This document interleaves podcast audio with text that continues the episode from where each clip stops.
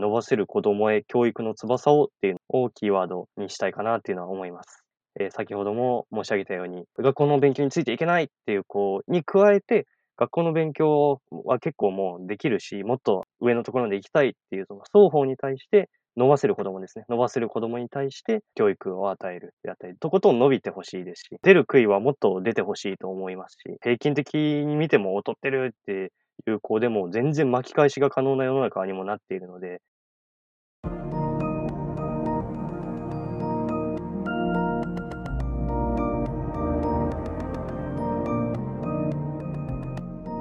NPO 法人まちづくりエージェントサイドビーチシティのポッドキャスト番組 SB キャストです。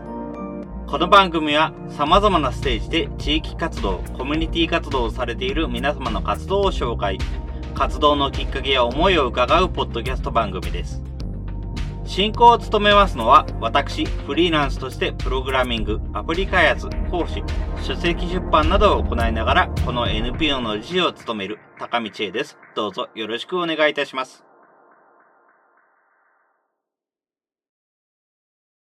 それでは、今回のゲストは NPO 法人フライオンというところで活動を行っております、野田さんにお越しいただきました。野田さん、どうぞよろしくお願いいたします。はい、本日はよろしくお願いいたします。はい、よろしくお願いいたします。はい。それではまず、簡単にですが、自己紹介をお願いできますでしょうか？えっ、と、そうですね。じゃあ、えっ、と、団体の紹介と、まあ、個人の紹介っていうのは軽くにしておきたいと思います。はい。えっと、フライオンの野田です。えっと、NPO 法人として、活動しております。と今、事業の方は結構いろいろな事業をやってるんですけれども、一番大きいのは無料学習塾の事業になってます。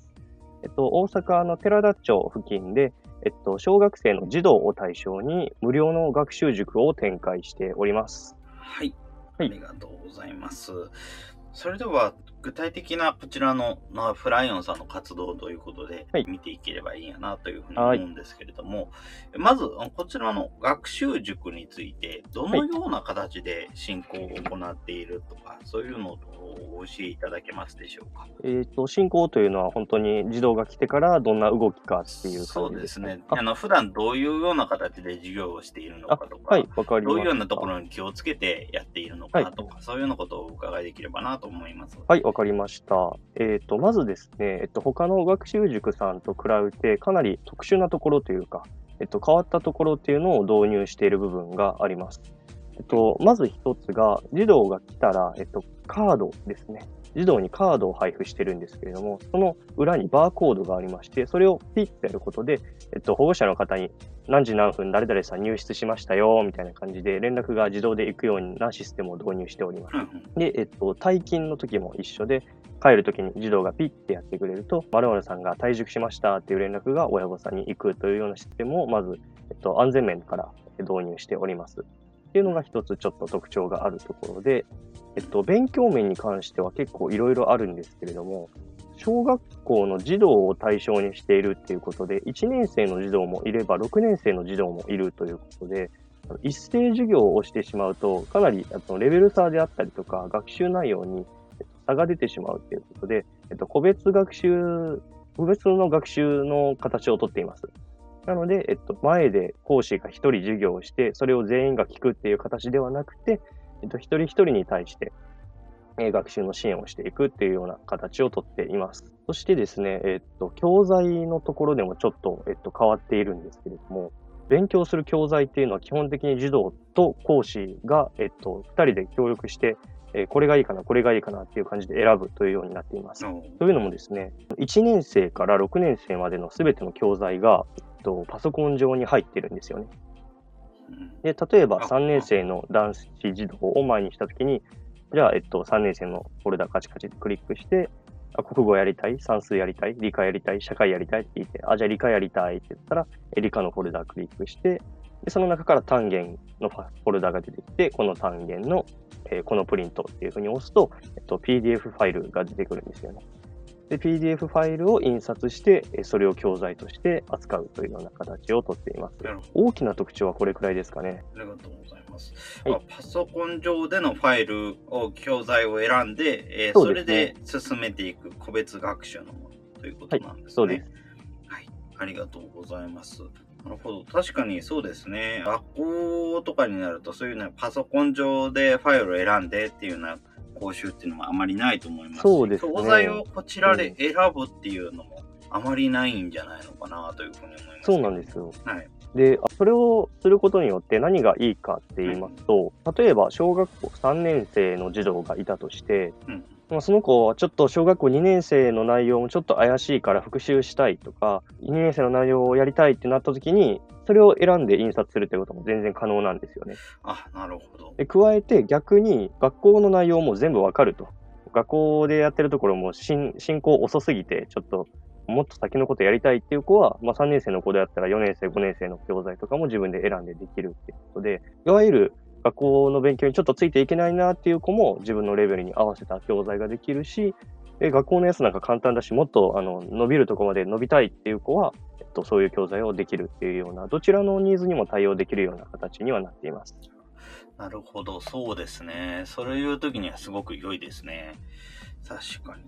復習もできるし、予習も、予習というか予習よりもっと先の授業を、えー勉強することもできるし、っていうようなことそうですね。。本当に、各々が自分のレベルに合わせた教材をすることができるので、どうしても今のあの学校現場とかになってきてしまうと、公立とかは特にあの全員に一括で同じ課題をポーンって出すっていうことが多いと思うんですけれども、それで、なんだろう、自分にレベルが合っている子がいるかっていうと、まあ、どうなんだろうっていう感じにはなるので、やっぱり一人一人、あの、得意な教科も違えば、あの学力も違うし、というところで、あの一人一人に合ったきめ細やかな教育っていうのは、本当に必要だなと思ったので、まあ、こういう形を取らせていただいてます。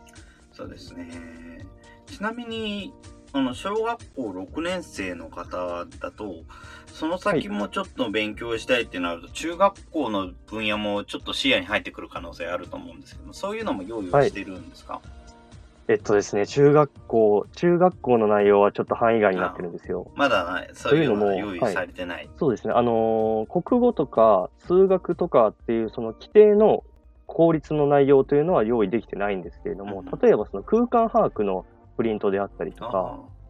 いわゆるパズル系のプリントですよね。ああいうのって、その別に学年とか決まってないので、で難易度ごとに分かれてるんですね。上級、中級みたいな感じで。でそういうその教科じゃないもので難易度が高いものっていうのは提供することはできるんですけど、うん。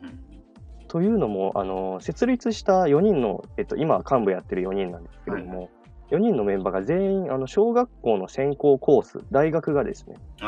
教育大学の、そうなんですよ、コースが小学校の専攻コースでして、でその今、もちろんあの在学、まだ在学中ですので、あの小学校の教員免許を取るために今勉強しているっていうことなんですけども、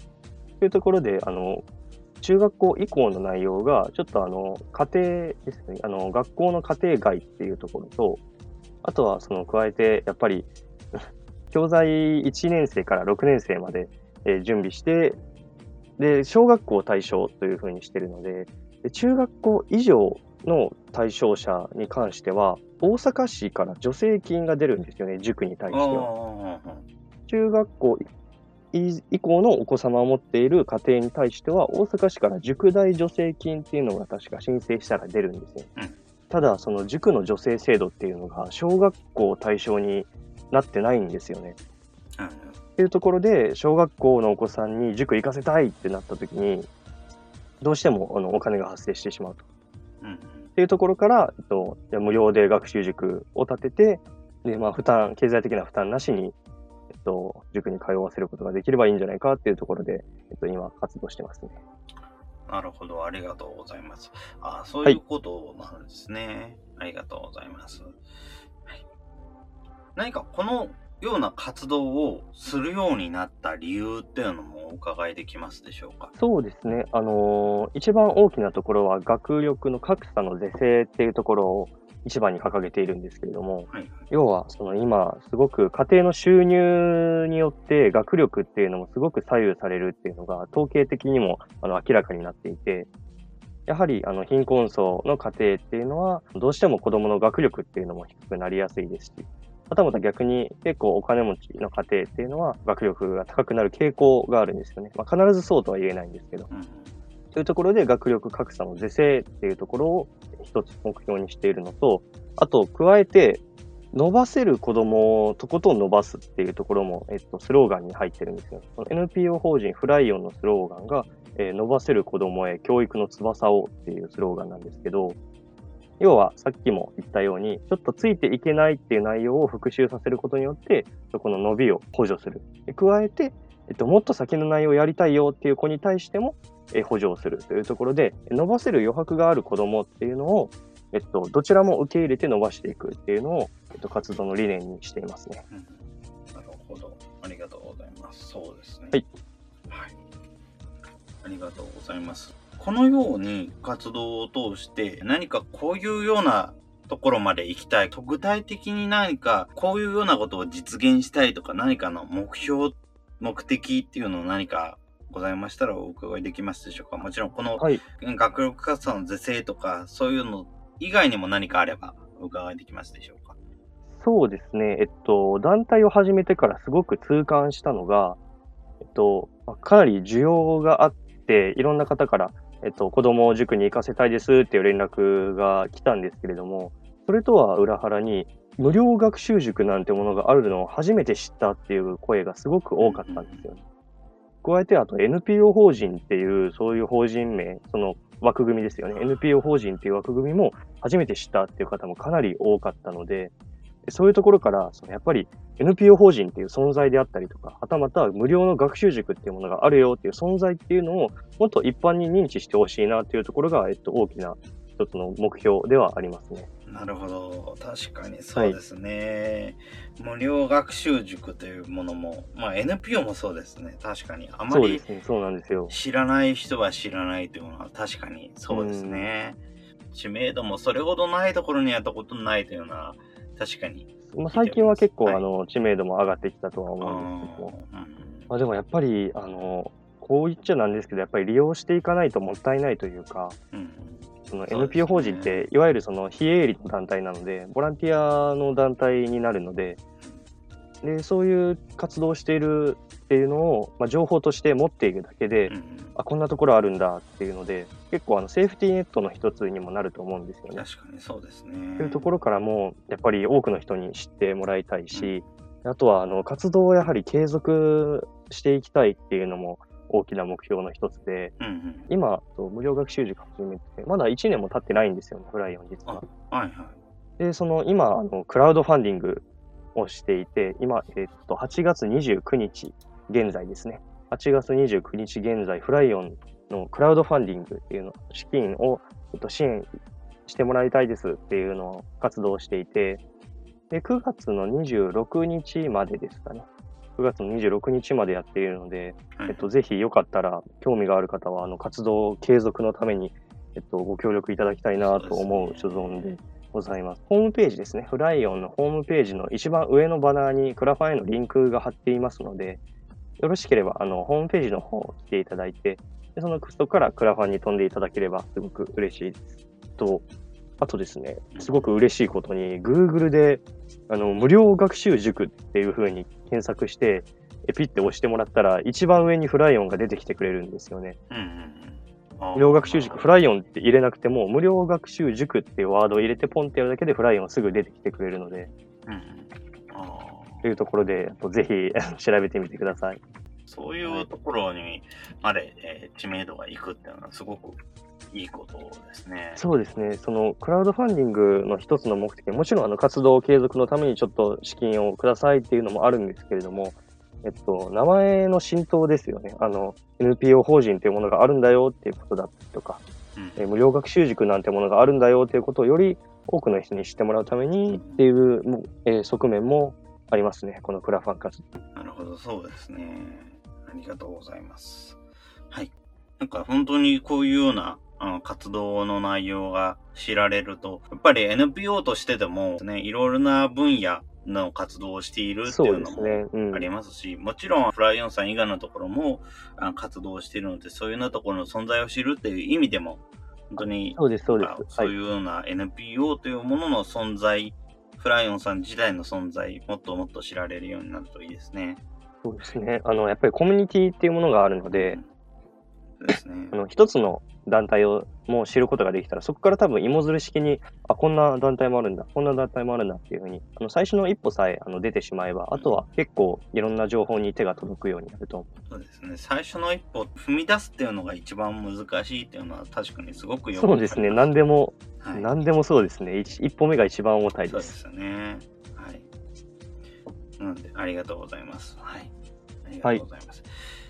それでは続きましてですけれども、何かこの他の活動を続けていて、何かこれは課題だなとか、そういうような風に思っていること、何かありますか？ああ、はい。ありますね。もう山ほどあるんですけど、僕はその一応塾長というか教室長というかそういう位置にいるんですけれども、自分も講師としてその塾に入っているんですけど、一番、僕が一番思うのは、それぞれの子供のニーズを全部叶えるのが本当に難しいと思っていて、すごく簡単に言うと、めちゃくちゃ静かに勉強すると集中できて、静かな環境がいいっていう子もいれば、結構喋りながら、アウトプットしながら、うん。割とガヤガヤして賑やかなところで勉強したいっていう子もいるわけですよ。ってなった時に、どちらも同時に叶えることってめちゃくちゃ難しいじゃないですか。ねそれに加えて、最近だと1日に20人ぐらいの子供が来てくださるっていう時もあるんですけれども、でさらに20人に加えて1年生から6年生までの幅があってなると、それぞれのニーズっていうのが本当にもうバラバラというか、かなりいろんなところに対応させなければいけないというところで、全員を満足させるという、うん、全員を満足させるというのはまあ、ほぼほぼ不可能に近いのかなっていうのはちょっと思ったりもしてますね。そこがまあ、僕個人的には一番課題に感じているところではあります。すね今は本当に個別でやってらっしゃるということで、ので、その間だとあれば、うん二つの願いをって叶えるってことはある程度できるかなと思いますけども、そうですね。まあそれを別の分野でも、あ別の局面でも叶えられるようにしたいって思うと、結構やはり難しいところにはなってしまいますよね。だから学校以外のスペースで、えーこういうような子供が勉強する場っていうのを作るっていうのがすごく重要になってくるうんうん。っていうことそうんですね。はい。それは間違いないと思います。ありがとうございます。やっぱり、やっぱりそうですね。あの、学校だけでの勉強の仕方だと合わないっていうお子さんもいらっしゃると思います。そうなんですよ。はい。はい。でそこはすごくありますね。そうなん。あの、学校ってやっぱり、公立とかだとある程度その地域で無作為に決められて、で、まあ、あの、そこに入れられるっていうことで、やっぱりある程度高校とか大学とかになっていくと、学力の、なんだろう、平均とかもかなり近い子たちが、うん。学その高校大学とかに行くと思うんですけども、小学校はそれがほぼほぼないっていうところで、あ最近は結構なんか小学校受験みたいな話も聞くようにはなってるんですけども、まあ、ただ、やっぱり無作為に入れられた教室の環境で、はい、どうぞややっていってくださいっていうのは、あまりにも酷だなと思ってしまいますよね、やっぱり。それに加えて、やっぱり、あの、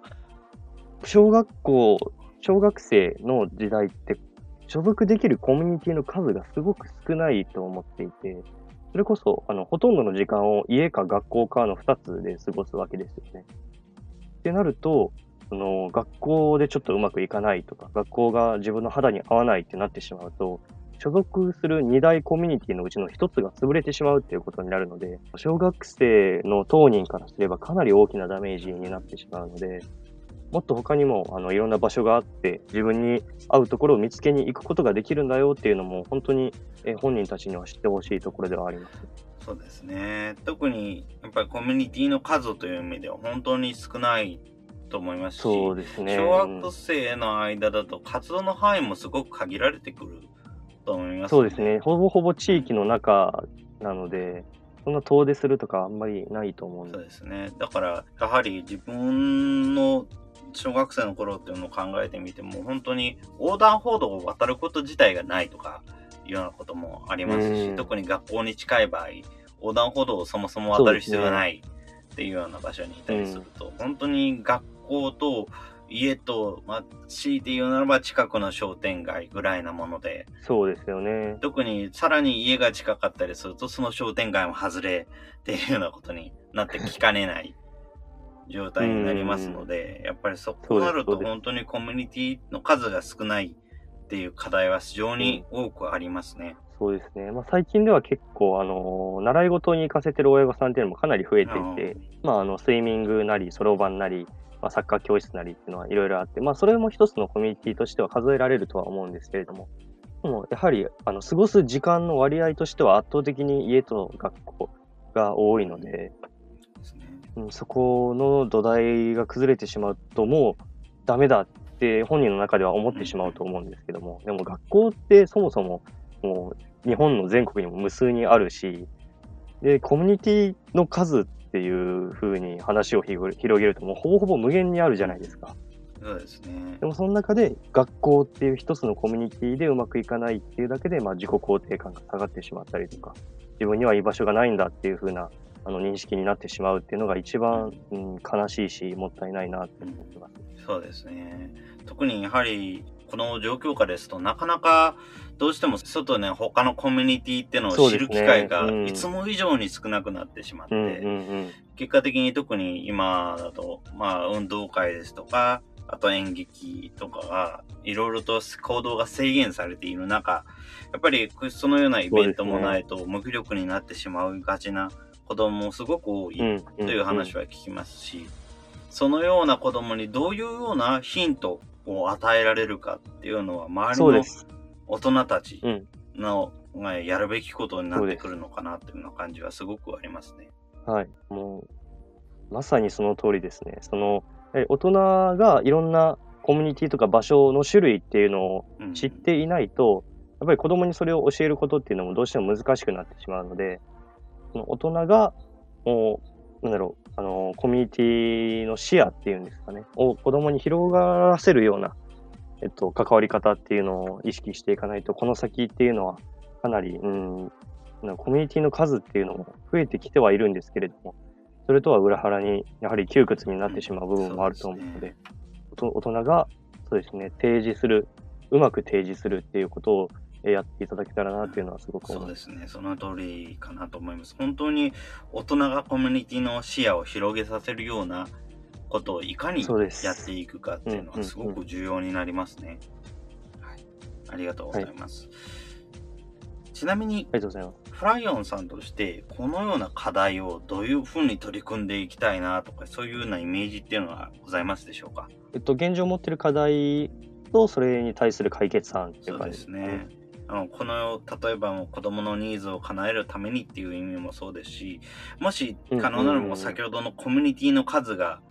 やっぱり出会える数が少ないっていう課題についても、こちらもお伺いできるといいなというふうに思うんですけれども。本当に、えーと、タイムリーに最近動いていることなんですけれども、あの今、無料学習塾の校舎って、まだ1校舎しかフライオンないんですけれども、えっと、私とか、あと他の運営メンバーですよね。他の運営してるメンバーが、えっと、いろいろな場所に回っていって、えっと、あと2校舎、2校舎目と3校舎目を作ることが今できそうなんですよね。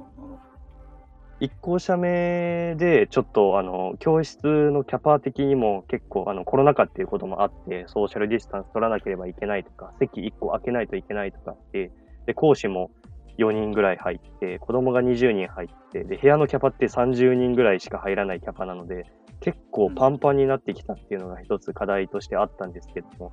まあ、それの是正のために、あとは他の地域のちょっと進出ですよね。他の地域に進出するという意味も兼ねて、えっと、2校舎目、3校舎目の、えっと、開設というのを今進めているところで、えっと、2校舎目も3校舎目も本当につい最近、え確定したのかな、出せることが確定したので、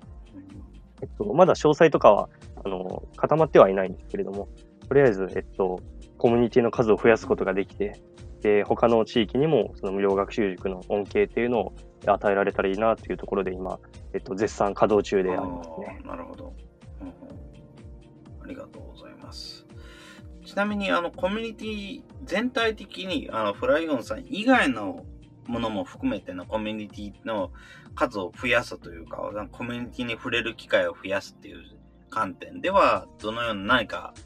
施策等ありますでしょうか？そうですね。あのー、もちろんフライオンは NPO 法人で、他の教育系団体の方ともすごく仲良くさせていただいていて、でそういったところとあのイベントでコラボとかして、お互いの団体を認知してもらおうっていうところとか、あとはその、2校舎目を建てるときに、2校舎目はあの他の施設の場所を借りて2校舎目というふうにしているので、その施設の利用者の方にもフライオンしていただきたいですし、また逆にそのフライオンに来てる子たちにもその施設のことを知らせるっていうこともできるので、そのやっぱり人とのつながりを通してお互いのことをどんどんどんどん知っていってっていうのは、ある意味はそのコミュニティの視野を広げるっていうところにつながってるんじゃないかなっていうふうに今ちょっと思ったんですけれど。なるほど、はい、そうですね。確かに相互に知らせ合えるっていうようなこともすごく大事な方法だなというふうに思います。うんうんうん。ちなみにそのイベントというのは大体どのようなものになるんでしょうか？えっと、かなり様々なものがあって、最近ですとこのご時世ですので、あの、僕が他の団体さんの、まあ、あの、オンラインの講義イベントっていうのに登壇させてもらって、そこで、えっと、1時間ぐらい講義させてもらったりとか、あとは今また裏で進行中なんですけれども、他の、えっと、児童の施設に行って、そこで、プログラミング教室っていうのをちょっと開いたりだとか、その本当に物理的に自分の足で行くものもから、ウェブ上でやるものまで、結構いろんなコラボのさせ方をしています。なるほど、ありがとうございます。オンラインの講義やプログラミング教室、いろいろ、なるほど、ありがとうございます。そうですね。すねやっぱりそういうようなところの講座に講師として出向けるっていうのはすごく良いことだな、面白いことだなというふうに思いますね。そうですね、はい、本当にお互いにメリットがあると言いますか。あの、こちらも、あの、自分たちのことをお話しできますし、であちら側としても、あの、登壇してもらえるっていうことで、お互いに利益があるっていうのは、本当に、この活動を始めてからかなり多いんじゃないかなっていうのは思っていて、というのも、やっぱり、あの、同じような団体っていうとちょっと語弊があるかもしれないですけど、同じところを目指している団体だったりとか、業界っていうのが似てるので、やっぱり質っていうのも、あと目指してるところが似ているっていうところで、志とかも結構似てる団体さんが多いんですよね。っていうところで、なんかお互いにスムーズにイベントやったりとか、いろんな関わり方できたりとかっていうのは本当にあると思う。うん、そうですね。お互い何か協力ができて、何かやっていけるといいなというのがありますね。はい。そうですね。やっぱり似ているというか、あの、意気投合することもしばしばっていう感じですね。そうですね。まあ、こちらも長く、まあ、ポッドキャストでの配信という形でやってますけれども、本当にこういうようなところからつながるっていうような事例もすごくあるなというふうに感じています。はい。うんうんうん。ありがとうございます。はい。まさに今、あの、話させていただいているのも何かのつながりっていうことでね。ちなみに、では、そこの、ちょうど、ポッドキャストという話を出しましたところでですけれども、今回、はい、トライオンさんの、えーつぶやきトークということで、どのぐらいの期間になりますかね、配信をやっていますよね？そうです、はい、相当やってますね。もうだって、回数で言えば50、なんかもうちょっとで第60回とかいきそうなレベルですね。それぐらいやっているポッドキャストがあるわけですけれども、はい、このようなポッドキャストという形でそういう情報を配信しようというふうに思った経緯っていうのをぜひお伺いできればと思うんですけれども。はい。まず断っておくというか、まず1個目の情報なんですけど、始めようとしたのは実は僕じゃないんですよね。あの、話者としてはほぼほぼ僕が毎回出させていただいてるんですけども、あの、フライオの代表の藤川っていうのが、のポッドキャスト活動もやろうっていうことで、で、僕もともとあの、お話とかが大好きだったので、あじゃあ僕、あの、話者になるよっていうことで始めました。で、えっと、一番大きな目標というのは、教育大学生のつぶやきトークっていうのは何を理念に行っているかっていうと、教育の最先端の情報であったり、現場からの声であったりとか、あとはその教育大学に通っている学生ならではの切り込み方、現場への切り込み方、教育問題への切り込み方っていうのを売りにして、えっと、皆様に教育情報を発信していくっていうのを一番目標にしています。やっぱり教育業界っていうのはかなり、えっと、閉鎖的で透明度が高くないっていう表現のされ方をするんですけども、やっぱり情報がちょっと、えっと、くぐもっていたりとか、なかなか、あの、現場の状況っていうのも届きづらいっていうところで、現場に近い教育大学生っていうのが、教育問題や教育ニュースについて話していこうっていうのが、えっと、つぶやきトークの一番の目標ですね。なるほど、ありがとうます。多分、こちらの放送の一番最初が2020年の、えー、後半ですので、まあもうある程度やっぱり、その、ポッドキャストっていうものが認知はされている頃だったかなというふうに思いますけれども。そうですね。あの、他の、例えば YouTube での配信ですとか、いろいろと手段は多分あるのかなというふうに思うんですけども、その中であえてポッドキャストというものを選んだ、なんかそちらのなんか理由もあれば、そちらも含めてお伺いできればなというふうに思うんですけれども。えっとですね、実は YouTube もやってるんですよ。はい、ああ、まあ、あの、つぶやきトークで収録、まあ、ポッドキャスト、アンカーかな？アンカーで収録して、それをまあ、Google ポッドキャストとか YouTube とかいろんなところで流しているっていうのが現状ですね。で、その中で、あの、ポッドキャストがめちゃめちゃ伸びたので、で、主軸を、そこから主軸を置いてっていう感じなので、最初は結構いろんなところで分散してやってました。今も実は、あの、いろんなところに投稿はされてるんですけども、圧倒的に、まあ、ポッドキャストがすごいっていうところで、そうなってますね。結果的に YouTube 等もやっていて、結果的にポッドキャストが一番になったっていうところなんですね。そうです。なるほど、はいありがとうございます。そうですね、確かにあの、ポ自分もポッドキャストを聞くっていう場合は、あの、どちらかというと、もう本当に、どちらかというといろんな活動の情報をなんとなくでも知るっていうような目的で聞いているのうんで、うんうんうん。等倍速で1倍で聞いているってわけではなくて、ちょっと早回しで聞いているっていうのが多いんですけれども、ただ、そうですよね。それでもうんなんとなくでも、あ、こういうようなものがあるんだ。こういうような活動をしてる人がいるんだっていうことを知る。そうですよあね。のやっぱり知らなうんうんうんい、全く知らないから、なんとなく名前だけは聞いたことがあるっていうふうに、ステップアップできるっていうだけでもすごく重要なことだと思っているので、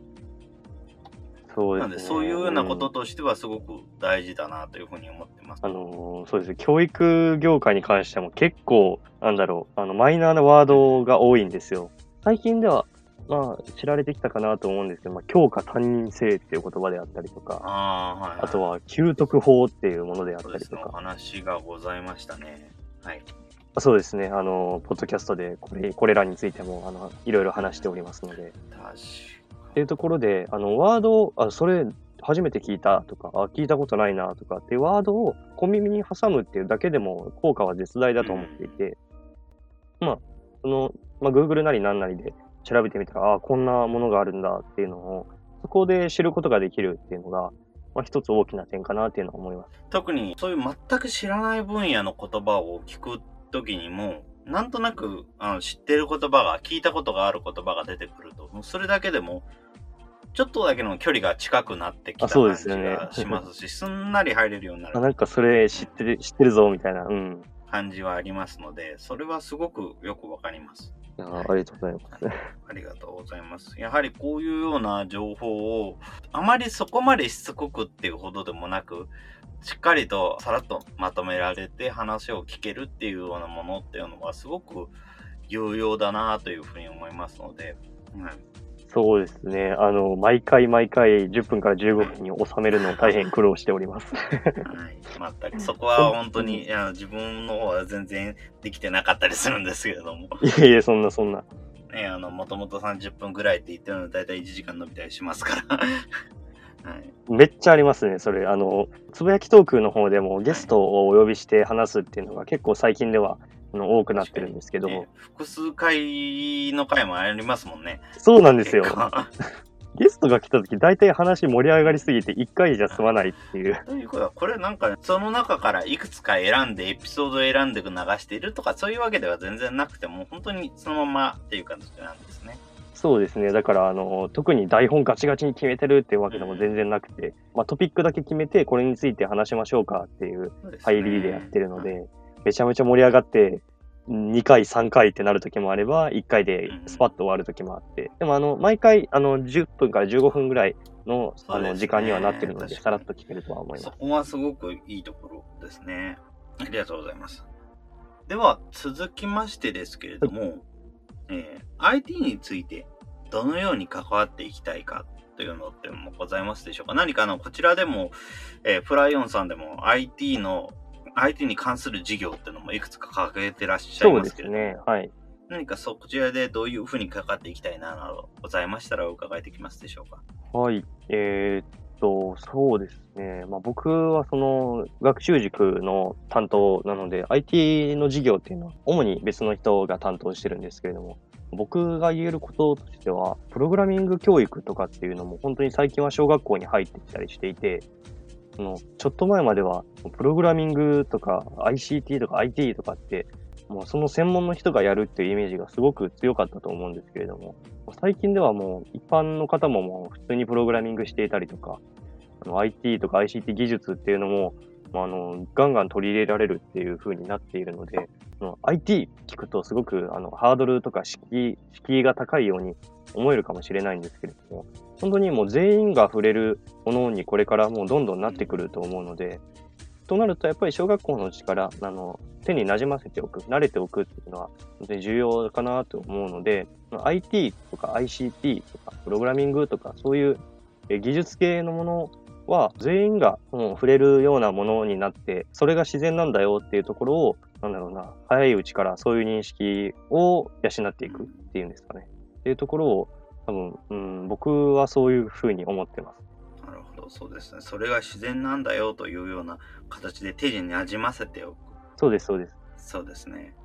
特に、あの、そうですね、あの、本当に昔は、もう特定の人がやるものっていうイメージが強かったと思うんですけれども、今ではもう誰もがやるよねっていう認識になりつつあるので、でねはい、まあ、そういう空気というか、になじませるっていうのは重要かもしれないです。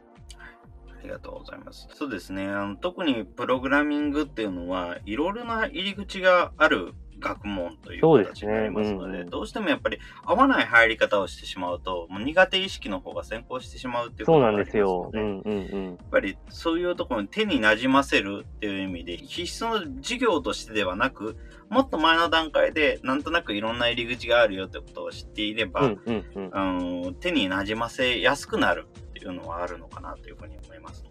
そこにかかっていければ。そうなんですよ。どんな勉強でもね、あの、入り口間違えると結構大変なことになって、はい、プログラミングに限らずそうなんですよ、ね。やっぱり最初、例えばもう算数の最初、本当に最初の1年生、小学校1年生の算数のテストで大こけしてしまって、ああ、もう自分はもう算数がダメなんだとか苦手なんだっていうのが一回根付いてしまうと、そこからそれを強制していくっていうのはかなり難しいことになってしまうので、その入りっていうのは本当に重要ですね。何でもそうです。特にプログラミングっていうのは他と違って目に見えないので、そこもあるのかなっていうような感じはしています。すね、目に見えないからこそ間違った入り口を選んでしまいやすい。見えているけれども、多分向いていない入り方をしてしまうっていうようなケースがすごい多いので、そうですね。そこは難しいところだな本当にね、はい、入り方、入り方多すぎるんですよね、ねはい、プログラミングに関しては。めちゃくちゃ、まあ、それだけ選択肢があるって言い方もできるんですけども、やっぱり自分に合ったものを選び取る力っていうのがないと、うん、かなり入りで、うん、こけてしまうっていうのはあるかもしれない。分野としても非常に進化の目覚ましい分野ではあるので、そうですね。どうしても、あの、入り口って増えてしまうんですよね。増えますね。だから、あの、実用的にパソコンでちょっと使えるものが作れればいいやでもいいですし、今一番ホットな分野だと、例えばのサーバーで動くような、インターネットで使えるようなサービスですとかになりますし、うんうん、例えばゲームとかの分野もありますし、いろんな分野がありますので、うんうんうんかそういうようなところで、どこの分野でもいいので、ちょっと使えるものを作っていけるっていうような入り口がいろいろありますね。うん、自分はなんていうか、あの、本当にプログラミングっていうのは料理のようなものだと思っていますので、あの、料理も基本的にいろんな入り方があります。本当にまかないだけでもいいですし、本当に一流のシェフを目指すっていうのもルートとしてはありますし、本当にレトルト食品温めるだけでも料理といえば料理ですし、そうですね。だからそういうようないろんなものがあります。やっぱり難しいところも料理と一緒で、必ず料理って環境がちょっとずつ違うので、例えばレシピがガスコンロのレシピだったとして、えー、自分の IH だったら若干の読み替えって発生しますし、やっぱり温度をどのぐらいにするとかも値が違ってくるとか、いうのもありますし。そうですね。食材も大根一本といっても、しなしなのひょろひょろの大根と、分厚い肉厚な大根と全然違いますので、うん、1本は1本でも場合によっては2本に読み替えなきゃいけないとか、いうような臨機応変に対応しなきゃいけなかったりしますので、そう、ね,、いうような違いっていうのが、プログラミングはもう無数にあるものなのかなというふうに思ってますので、うんうんうん、やっぱりそういうような読み替えを読み替えをするためにも、なんとなく馴染んでいるっていうのがすごい重要なものになるのかなというふうに思います。そうですね。やっぱりその、新しいものっていうのがどんどん開発されていったり、言語とかも出てきたりとか、あの、環境がすごく変わりやすいっていう点からも、やっぱりあの、フレキシブルさというか、柔軟さであったりとか、新しいものを取り入れる力っていうのも、あの、これから先もう、ま、本当に必須の能力になってくると思うので、そういった点からも、そうですね、いろんなことに触れてほしいですし、変化していくものにも、あの、食わず嫌いせずに、まあ、つまみ食いでもいいので、自分の手に取ってみて、でまあ、違うなって思えばそこから話せばいいだけですので。本当に新しいものを取り入れる力ってのが重要で、あの今、現行で流行っているプログラム環境が、例えば今の小学生たちが大人になった時と、だいたい10年後ぐらいでしょうかね。そうですね。10年後ぐらいに存在するかっていうとわからないですし。多分、環境、もう全然違うことになってますよね。かなり早いんで。そうですね。既存の言語すらなくなってるかもしれないし、あ全く新しい言語が生まれてる可能性も非常に高いですし、そもそも言語って言えるものなのかどうかすら分かんなかったりしますので。そうですね。だからそういうふうに新しいものに違和感なく触れるようになるっていうのはすごく重要ですし、うんうん、なんかその中身を、コンピューターの中身を見通す力っていうのもすごく大事なものになりますので、そういうようなものを取り込んでいける人になれればいいなというところではありますね。そうですね。本当にもう、プログラミングに限った話ではなく、うん、もう現代社会でも同じで、本当にコロナ禍になって、もう、めちゃくちゃ変わったじゃないですか。生活環境も変わったりとか。あとはその、企業とかもめちゃめちゃ潰れやすい業界の企業がある一方で、コロナ禍によってすごい、あの、儲けた企業とかもあるわけで、っていうのに、その、環境っていうのはもう、全く予想がつかないぐらいのスピードでどんどん変わっていくので、まあ、それに順応できる、あの、ついていけるような柔軟さっていうのは、うん、あの、どのプログラミングに限らず、生きていく上で大切なことなのかなっていうの思いますね。そしてやっぱりそういうような感覚があることで遊びにも活かせることにはなると思いますそうなんですよ。余裕ができるというか。そうですね。やっぱり学ぶこと自体がしなやかになる。そう、余裕を生むことにつながるっていうのもあると思いますけども。そうです、そうです。そういうところはすごいありますよね。はい。ありがとうございます。はい、それでは続きまして、これを聞いている人に何をしてほしいっていうのはございますでしょうか？はい。先ほどもちらっとお話が出たんですけれども、と、このラジオの公開が9月24日にされてるのかな？そうですね。はい。そうですね。あと2日しかないんですけれども、9月26日までフライオンクラウドファンディングやってますので、今一番皆様に見ていただきたいのはそのクラウドファンディングです。なるほどですね。はい、で、そうですね。で、そこ終わってからも、かなり今、フライオン、いろいろな事業展開ですとか、うんうん、先ほども申し上げたように、えっと、2校舎目、3校舎目の増設っていうのも行ってますので、クラウドファンディングの支援をいただいて、まあ、その後、ツイッターのフォローであったりだとか、あとはホームページ見ていただいたりだとかっていうので、フライオンの今後の動向っていうのも確認していただけたら、えっと、大変本当に嬉しい限りでございます。はい、ありがとうございます。そうですね。今後、インターネットの活動とかは、はい、ホームページとか、ツイッターとか、もぜひ見ていただけるといいなという。そうですね。情報は出ると思います。こちらの方については、こちらのポッドキャストの概要欄にもぜひ記載させていただきますので、そちらの方でも見ていただければありがとうございます。と思います。そうですね。クラウドファンディングの方も含めてですね。はい。ありがとうございます。ありがとうございます。それでは最後にございますけれども、こちらの NPO 法人フライオンの活動のキーワード、これがキーワードだというようなもの何かあればお伺いできますでしょうか？はい。えっ、と、かなり難しい質問かなと思うんですけれども、えっと、今現在、えっと、一番大きいのが無料学習塾事業っていうことで、無料学習塾でスローガンとして掲げている伸ばせる子供へ教育の翼をっていうのをキーワードにしたいかなっていうのは思います。え、先ほども申し上げたように、学校の勉強についていけないっていう、こう、に加えて、学校の勉強は結構もうできるし、もっと上のところまで行きたいっていう、その双方に対して、伸ばせる子供ですね。伸ばせる子供に対して教育を与えるであったり、とことん伸びてほしいですし、出る杭はもっと出てほしいと思いますし、平均的に見ても劣ってるっていう子でも全然巻き返しが可能な世の中にもなっているので、そういったところからも、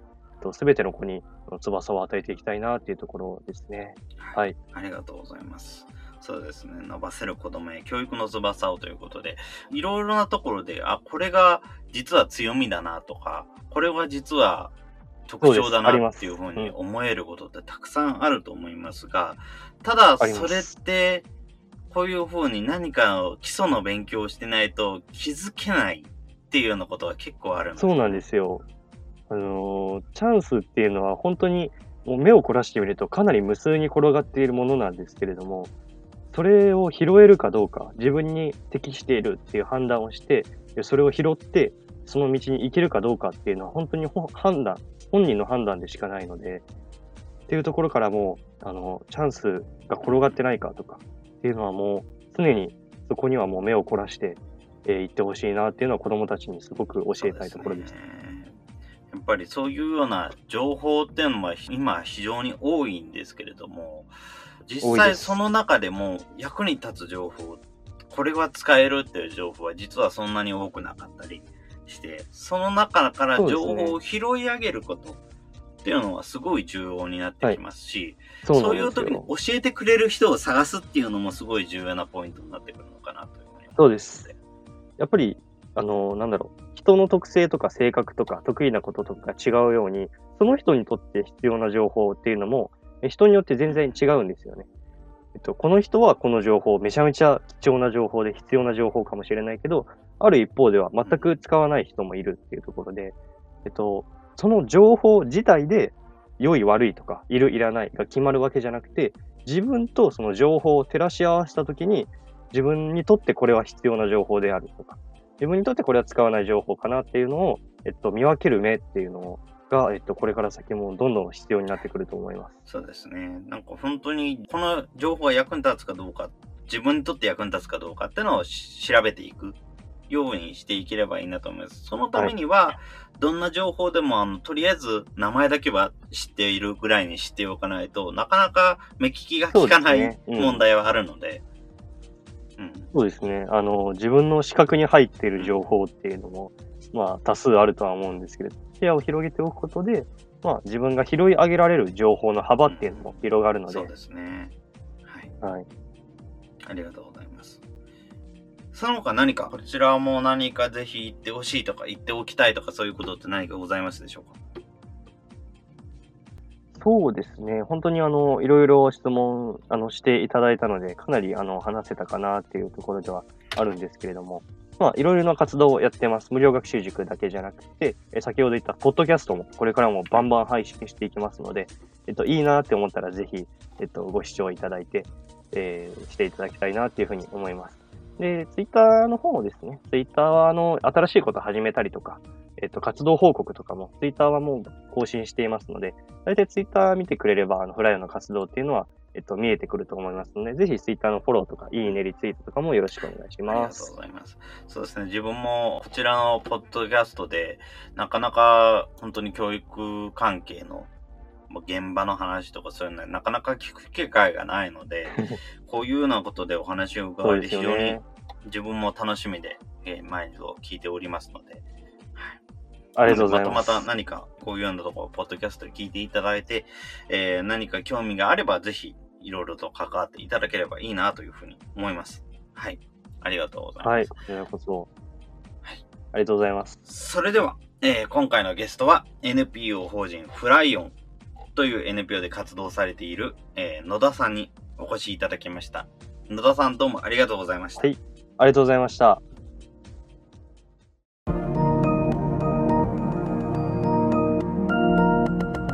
今回は大阪寺田町にて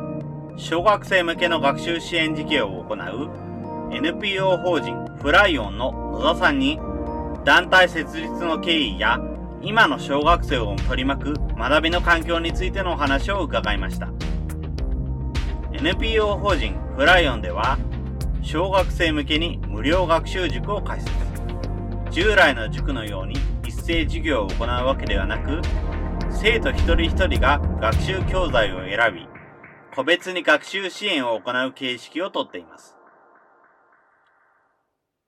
生徒一人一人の学習状況に合わせ、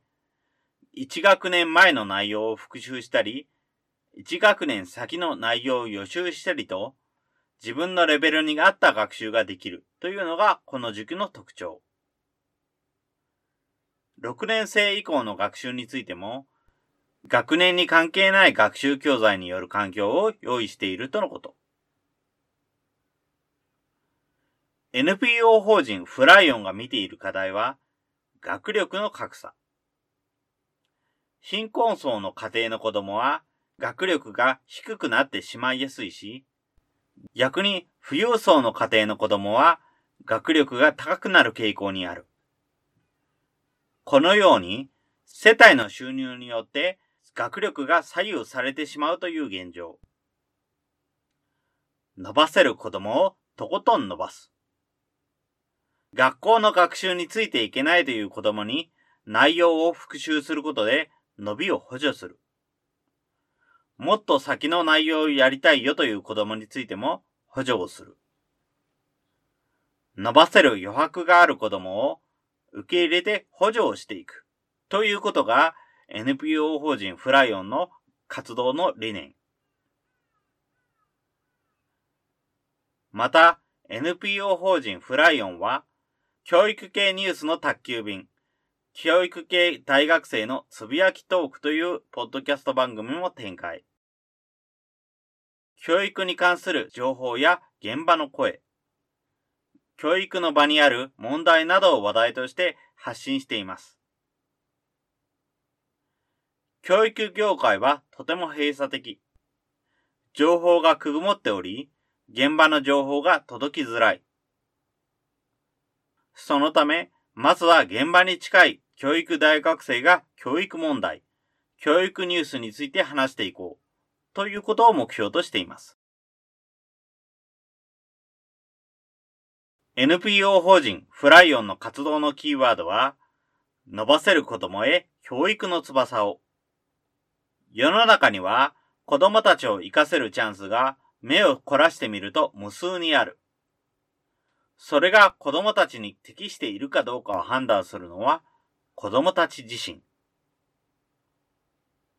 生活環境も企業の状況も現代の社会においては予想がつかないくらいのスピードで変わっていく。学ぶことは、その状況下を渡り歩くための翼になる。それに順応できる、ついていけるような柔軟さを得るために学んでほしいと野田さんは言います。皆さんも NPO 法人フライオンの活動をはじめとした教育に関する動き、見てみませんか？最後に感想の受付ですが、